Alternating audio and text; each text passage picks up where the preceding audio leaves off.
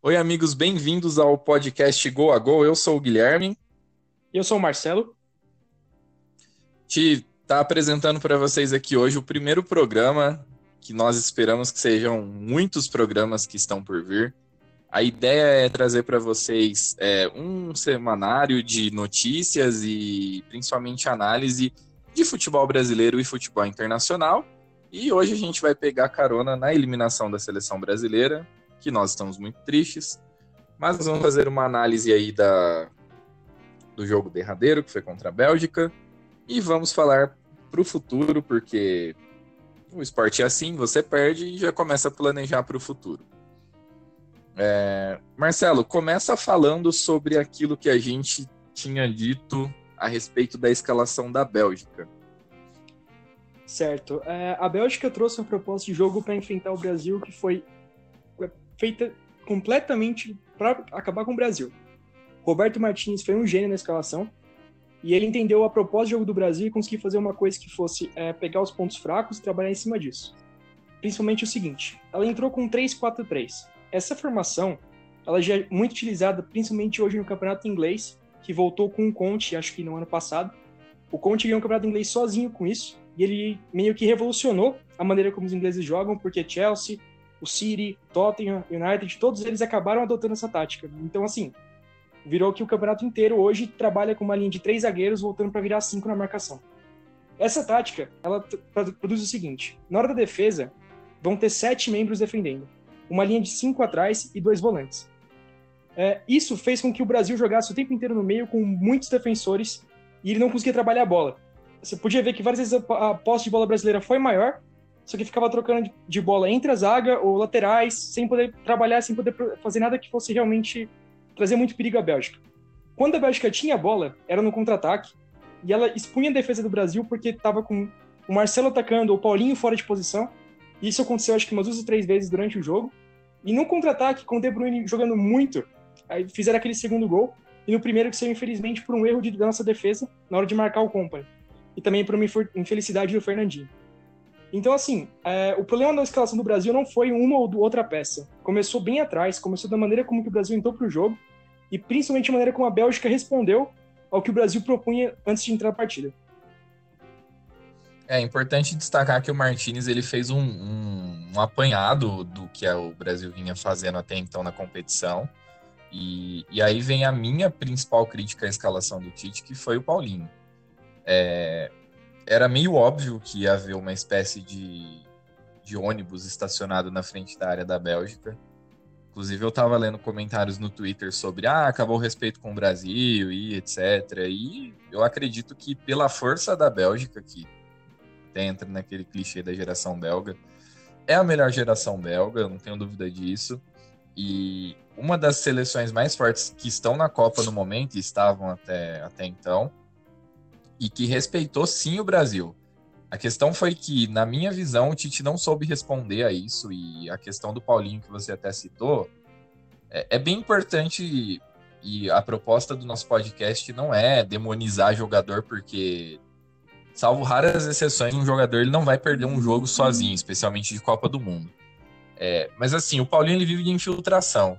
Você tá com o ônibus estacionado lá, e a sobra desse ônibus é o ia ser muito difícil o Paulinho fazer alguma coisa. Já estava sendo difícil nos outros jogos da Copa. E sem ele para fazer a recomposição, fica, ficou um, realmente o campo aberto para a puxada de contra-ataque da Bélgica, que a gente já tinha visto que era extremamente perigosa contra o Japão. E nós realmente precisávamos de alguém que conseguisse jogar de frente. E a pedida pelo Renato Augusto, ela vinha muito nesse sentido. O Renato Augusto é um gênio, ele é, sei lá, o Tony Cross brasileiro, ele não é. Mas ele tem a capacidade de jogar de frente para a área, e porque seria um jogo de paciência. Na análise, eu até excluo o primeiro gol, porque ele foi de fato uma falha de marcação no primeiro pau, onde ninguém acompanha o Company, a bola acaba batendo no Fernandinho e entrando. Mas esse erro tático, eu, eu tô frisando ele bem aqui, acredito que o Marcelo vai corroborar a minha opinião. Eu tô frisando ele bastante porque eu vi alguns programas esportivos, acho que especialmente o do esporte interativo, onde eles dão como erro de escalação a escalação do Gabriel Jesus. O Gabriel Jesus ele teve muito abaixo na Copa, ele teve abaixo no jogo contra a Bélgica. Mas assim, é, eu questiono muito o quão útil o Firmino, que é alternativa ao Gabriel Jesus, seria entrando no jogo, porque havia um erro de estrutura, havia um nó tático e caberia ao Tite desfazer esse nó tático. Entra até naquela que a gente conversou antes do programa. E se fosse o Dunga tomando as escolhas que o Tite tomou? Como seria a reação da torcida brasileira? O principal problema entre você analisar o Brasil e a Bélgica, nessa questão do Paulinho, é, é que o Brasil entrou com três é, meio-campistas, só que dois desses meio-campistas vinham com o propósito de infiltrar e chutar pro gol. No caso, o Coutinho vindo pela esquerda e o Paulinho pela direita. O Coutinho, ele não jogou assim, ele não brilhou assim no Liverpool. Ele tinha uma proposta de camisa 10 clássico. Ele era um, um meio-campista mais livre que podia flutuar e vir pela esquerda e chutar pro gol ali você acabou por matar muito o que o Coutinho fazia de melhor. Então, o Coutinho não podia propor o jogo. O Paulinho, ele queria o tempo inteiro avançar e conseguir ter essa infiltração. Só que como a Bélgica estava com muita gente no meio, não tinha espaço para ele jogar. O que acontecia o tempo inteiro? O Paulinho acabava cumprindo a mesma função do centroavante. Você podia ver no jogo o Gabriel Jesus com o Paulinho quase que na mesma faixa. E isso que o Guilherme falou entra na questão do Gabriel Jesus. Saiu o Gabriel Jesus, entrou o Firmino. Firmino estava o tempo inteiro tendo que voltar para marcar, porque já tinha alguém lá infiltrando e porque também, voltando para outro ponto, o Neymar não volta. Então, assim, a questão não era o centroavante, não é você pegar uma peça e falar assim, ah, o Gabriel Jesus ele foi ocupado pelo, pela eliminação do Brasil. Ele era uma peça. Só que no contexto geral, existe uma falha no meio-campo, principalmente, e na função de centroavante na, na, seleção do Tite. Na questão de que o centroavante ali não era o cara que fazia o gol. Não era o cara que fica estacionado igual, por exemplo, foi o Lukaku, muitas vezes, embora ele tenha sido quem propôs a, a, o segundo gol à jogada, ficava mais estacionado lá na frente. O nosso Gabriel Jesus ele não fazia isso, ele tinha que inteiro estar voltando para recompor. Então, assim, foram vários problemas estruturais de formação, principalmente de questão tática, que levaram a isso. Acho que você reduzir para um jogador, igual muita gente ficou fazendo, igual o Guilherme falou agora, é um problema grave de análise e eu acho que acaba por minar ainda um talento que a gente vai falar agora daqui a pouco para o futuro. Porque, assim, o Brasil tá velho, o Brasil vai ter que se reestruturar agora. E se, você, se a gente começar a pensar que uma é, peça como Gabriel Jesus foi um problema de uma Copa, que foi um projeto inteiro feito pelo Tite, como que vai ficar a cabeça do jogador e até a confiança da torcida para o próximo ciclo? É. Ainda falando, antes da gente entrar nessa questão da renovação, ainda falando do jogo contra a Bélgica, foi o jogo onde um time mais criou oportunidades. E eu acho que isso tem que ser. Tem, tem dois elementos que a imprensa está deixando passar, porque o brasileiro ele não é acostumado a perder em Copa do Mundo, apesar de nós estarmos já com dois dígitos de Copas do Mundo, né? Já estamos com duas dezenas de Copas do Mundo. O brasileiro ele não aceita perder em Copa do Mundo, ele acha que ele tem que ganhar todas as vezes e alguns aspectos do jogo estão fugindo da análise da grande mídia. O primeiro é esse: o Brasil impôs um volume de jogo gigantesco. Isso demonstra, na... isso mal postado taticamente, o que demonstra, na minha opinião, dois fatores: o respeito da Bélgica, que eu já comentei, e a nossa qualidade. Não dá para negar. E um segundo aspecto é: não dá para na Copa do VAR um pênalti igual aquele que aconteceu em cima do Gabriel Jesus não ser marcado. E o que mais incomoda é que o juiz nem o juiz sequer foi até a televisão dele para poder checar o lance. Agora eu vou colocar uma teoria da conspiração aqui para a gente já já gerar uma polêmica logo no primeiro episódio. O voto do Coronel Marinho contra a candidatura tripartite, você acha que pesou de alguma maneira? Porque o Brasil vem reclamando de arbitragem, reclamou de arbitragem durante toda a Copa do Mundo. O que, que você tem a dizer sobre isso, Marcelo?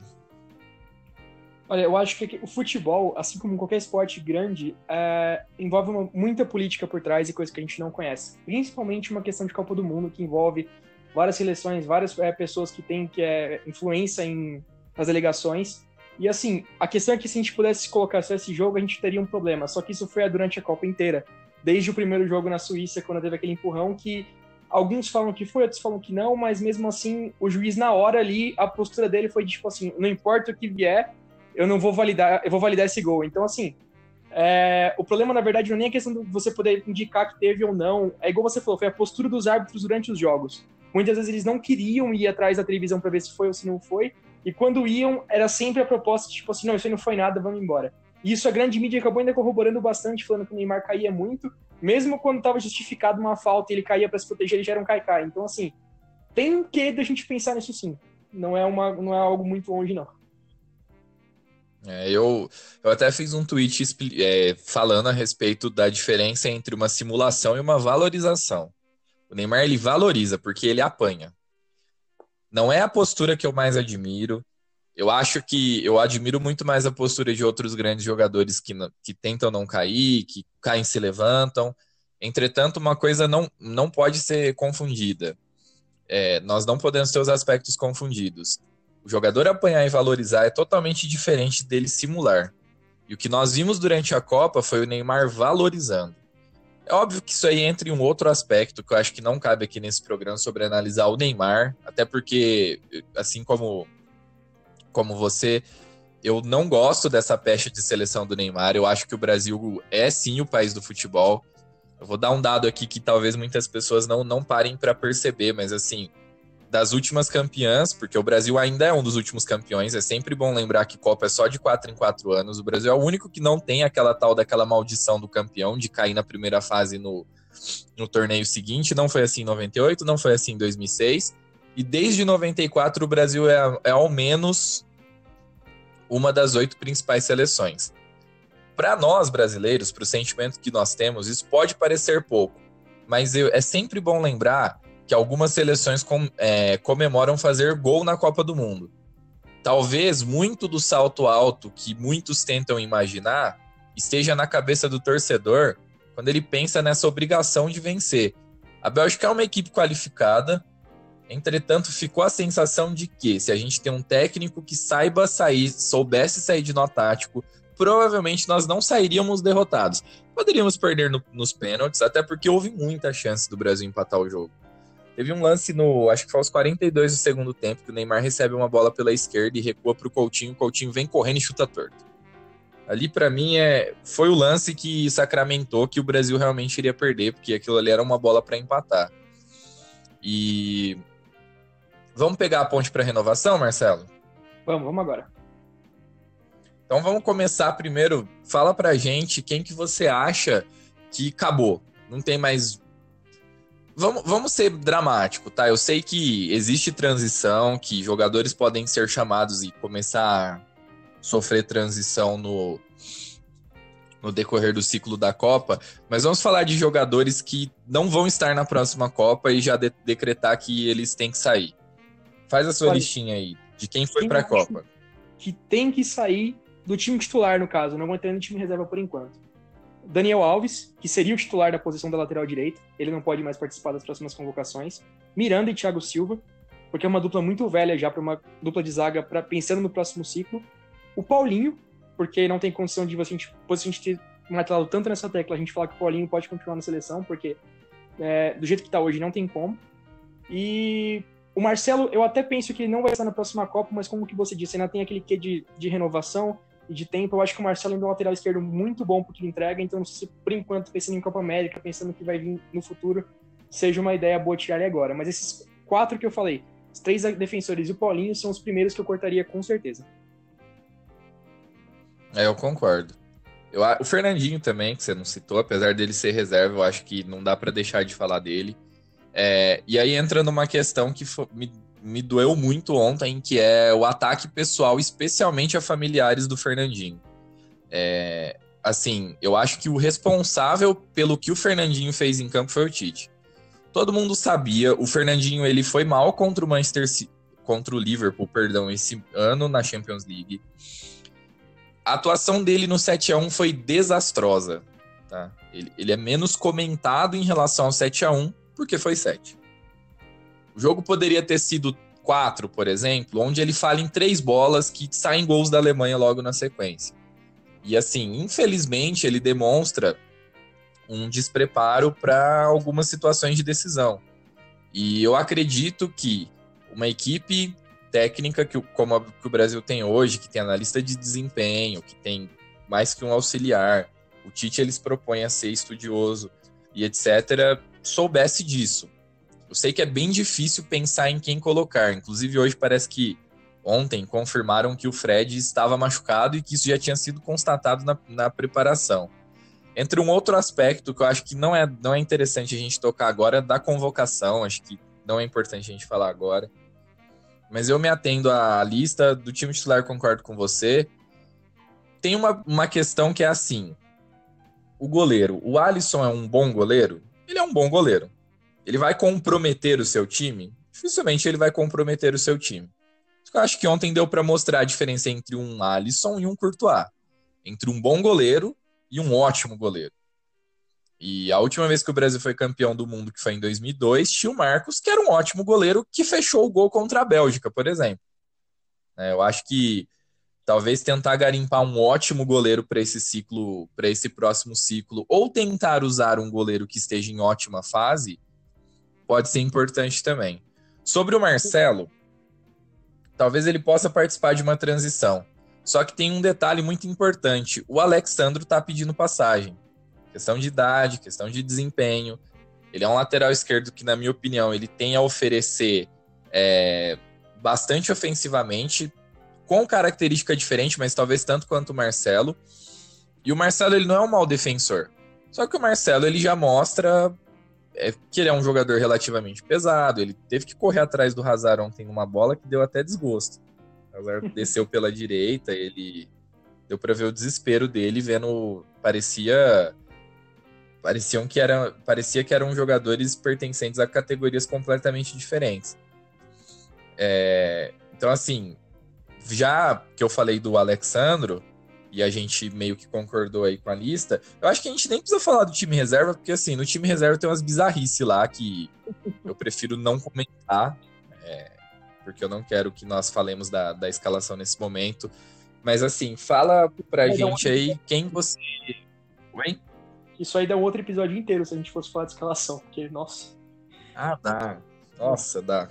Mas vamos, vamos pensar agora para o futuro. Quem que você acha que está pedindo passagem ou que ao menos merece ser testado? Ou porque eu tenho em mente aqui uma fórmula de teste, mas opina primeiro, Marcelo. Olha, eu penso que, igual você falou, o Lex no lateral esquerda foi um jogador que mostrou na Juventus que ele é, é, realmente muito capaz da posição que ele atua. O Chelsea, desesperado atrás dele, que não conseguiu comprar, e a gente sentiu essa diferença no ano que foi o, o, pro time.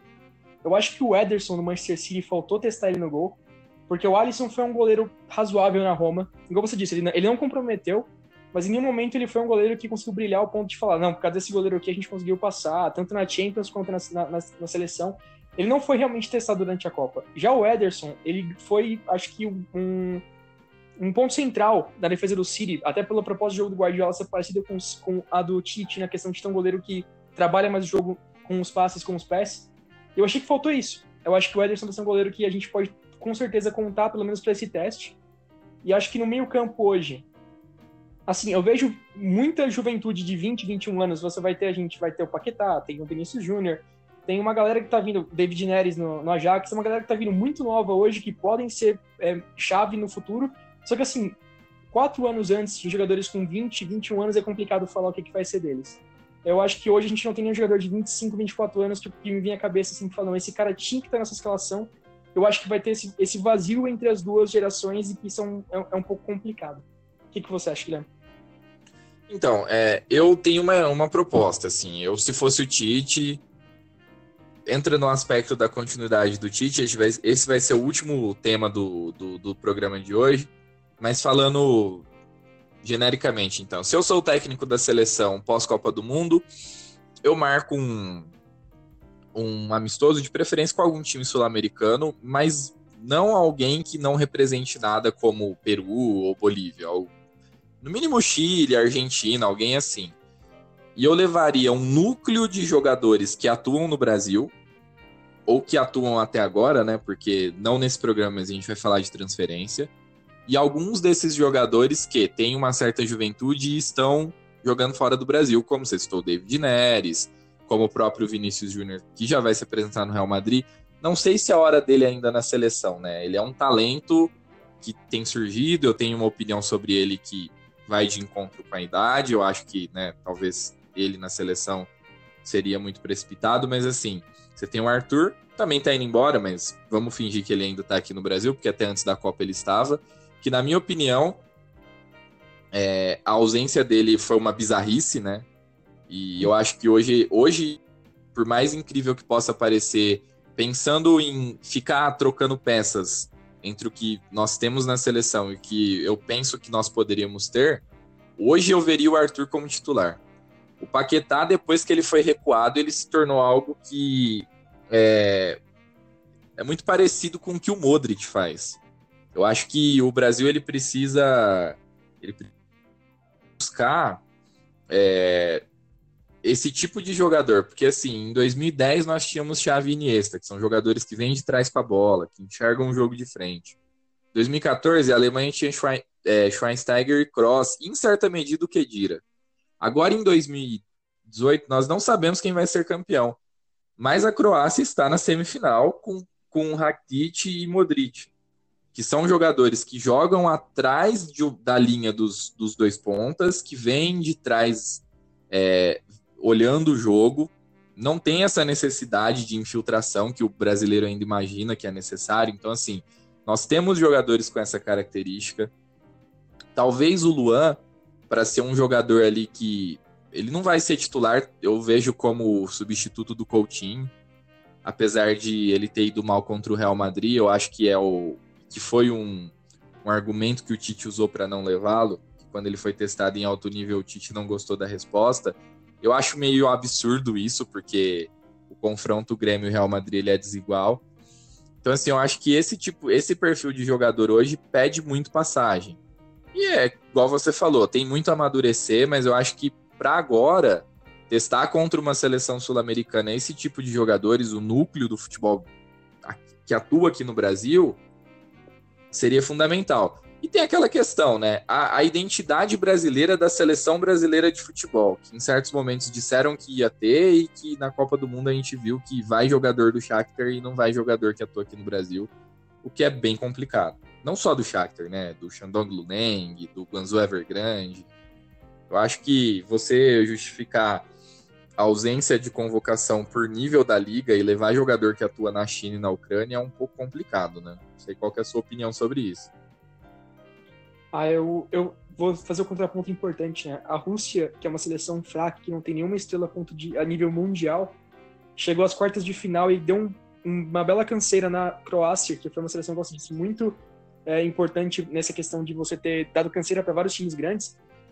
E chegou nas quartas de final só com jogadores da liga local. Acho que teve um ou dois no máximo, só que eram jogadores que jogavam, atuavam fora da Rússia. E a liga russa não é uma liga forte. Então, assim, é, mas a, a, identidade nacional, a galera jogar junta, ter essa ideia de ter um campeonato que as pessoas é, tenham uma história em conjunto, meio que um, um esquema tático que seja é, igual a todos, fez diferença.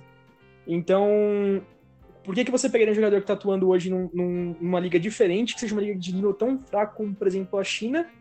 O que, que a China tem a oferecer que a Liga do Campeonato Brasileiro não tem hoje, em termos de competitividade ou nível tático? Eu não consigo entender isso. Nem eu. Sinceramente, eu acho que isso é, existe. E aí a gente vai entrar no último tópico do programa agora, que é o Tite, ou o técnico da seleção para o próximo ciclo. É, eu manteria o Tite, não tem substituto. Eu estava pensando, é, talvez, talvez, isso serviria para algumas situações. Não existe uma figura completa, tá? talvez, vamos supor assim, ah, o Tite volta, não vou ficar, não quero, não adianta, vou voltar pro Corinthians, sei lá, tô com propósito de algum time aqui, não vou ficar na seleção. Por nível, hoje, independentemente do ano de 2007, 2017, perdão, o único técnico brasileiro que eu vejo com o mínimo de perfil seria o Cuca, e eu vou justificar a minha, a minha, a minha opção. O Cuca, para mim, ele ele é um técnico extremamente criativo, ele é muito mais criativo do que o Tite. Ele deu muitos nós táticos no Tite no confronto Palmeiras e Corinthians, especialmente em 2016. É...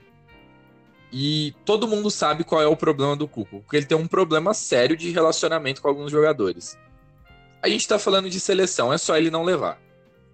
Problema de 2017 nele no Palmeiras claramente foi o Felipe Melo. Na seleção brasileira ele não teria esse problema o Cuca ele é caracterizado por dar nós táticos, apesar dele é, quase sempre optar por táticas meio galo doido, porco doido, uma coisa menos postada, aquela coisa menos segura. 2016 mesmo, o Palmeiras fez jogos malucos é, no, primeiro, no primeiro turno. Depois do segundo turno ele pisou no freio, o Palmeiras ficou um pouco mais pragmático, mas teve aquele 4 a 3 contra o Grêmio.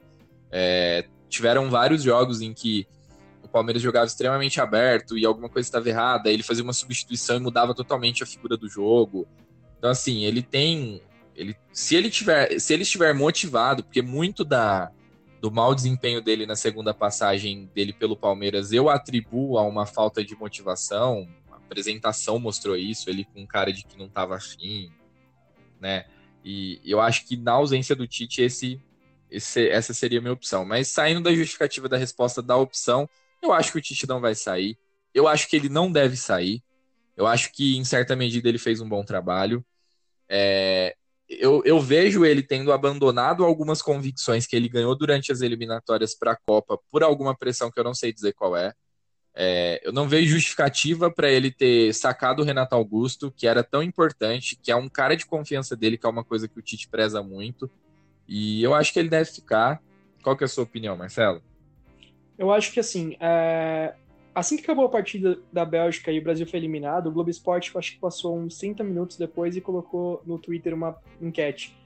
Você acha que o Tite deve sair ou não da seleção brasileira? E assim, eu não entendo como que no Brasil a gente não consegue entender a questão de projeto, de evolução e pensar, por exemplo, na Alemanha, que perdeu em 2002 e foi e teve um projeto de que hoje está completando 16 anos para conseguir estar onde está assim, a gente não vai chegar a lugar nenhum se a gente não tiver continuidade, se a gente não tiver um pensamento de colocar um técnico lá que vai trabalhar durante vários anos e colocar sua filosofia tanto nos jogadores que estão surgindo na base hoje, igual você disse agora, Início Júnior, Paquetá e todo mundo, como também a questão de você ter uma filosofia da pessoal, entender que a seleção brasileira tem um modelo de jogo e quem for lá vai ter que se adaptar a isso, porque quando você troca muito de técnico o tempo todo, você não tem uma proposta de jogo clara, você não tem uma metodologia que funcione e que seja, tiver, tenha sido muito bem testada por vários é, amistosos e várias competições. Então, assim, na minha visão, o Cuca tem, o Tite tem que ficar, não tem que falar de demissão. Igual você disse, caso ele dê uma doida e falar assim, ah, eu quero ir embora, não quero mais, eu vou pro Real Madrid, porque o Real Madrid vai demitir o cara que tava lá e vai contratar no lugar. Supondo. É, se a gente ficasse sem nada, o Cuca seria uma opção, mas assim, a gente não tem nada que possa falar assim, vai entrar no, no lugar do Tite hoje e vai mudar a cara da seleção. Esse cara tinha que estar tá lá é, e tinha que vai revolucionar o futebol. Não vai, é um trabalho que tem que ser feito e que eu acho que o Tite fez bem, você disse, um pouco cabeçudo e, e não dá para entender algumas decisões que ele fez. Se ele tiver um pouco mais de liberdade e conseguir pensar no que, nos, nos erros que tomou, eu acho que a gente tem um, uma chance de em 2022 estar bem forte. Tudo vai depender mesmo disso. E assim, eu, ainda acho que a seleção brasileira poderia testar algum, algum tempo, se caso o Tite não fique, vamos supor, algum técnico estrangeiro. Seria uma mudança de patamar interessante para a gente ver como que isso se trabalharia. Já que a gente tá, já, já que a seleção é tão é, diferente, tão tipo fora daqui, né, tão centrada em, em, campeonatos europeus, um técnico que trabalha lá poderia trabalhar melhor com essas peças. Então, seja uma tipo São Paulo, por exemplo, que infelizmente perdeu, perdeu o vestiário da Argentina, mas talvez pudesse ser uma opção boa pelo que ele já trabalhou em outros times. Então, assim, essa é a minha é. visão. O que fica e se fosse tirar, não, ter, não consigo ver nada que fosse mudar muito o patamar hoje.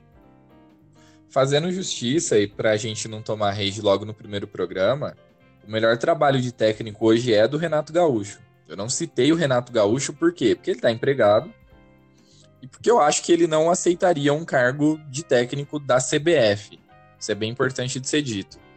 É, eu não citei por esse motivo.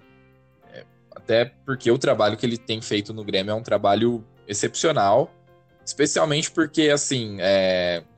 ele fez Leonardo Moura jogar. Ele fez Bruno Cortez jogar. Muita gente nem lembra que o Bruno Cortez era um lateral muito bom no Botafogo, por exemplo, e que depois foi um fracasso no São Paulo, e foi ladeira abaixo e de repente aparece no Grêmio jogando muito bem jogos decisivos. É, não, não apenas isso, o fato dele ter lançado bons garotos e enfim, é, hoje eu vejo o Renato Gaúcho com muito bons olhos.